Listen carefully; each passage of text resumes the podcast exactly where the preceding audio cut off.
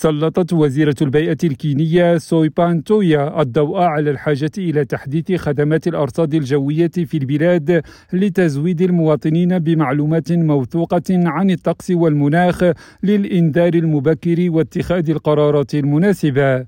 وفي حديثها أمام اللجنة الوزارية للبيئة والغابات والمناجم التابعة للجمعية الوطنية أشارت المسؤولة الحكومية إلى أن وزارتها ستتولى استعادة النظام البيئي سيما من خلال الحملة الوطنية لزراعة 15 مليار شجرة في جميع أنحاء البلاد لزيادة الغطاء الغابوي إلى 30% بحلول عام 2032 وجددت التزام وزارتها بالاستجابة لتغير المناخ من خلال التكيف والتخفيف وتبني إدارة مستدامة للنفايات وتوجيه البلاد نحو اقتصاد دائري. حكيم نظير راديو نيروبي.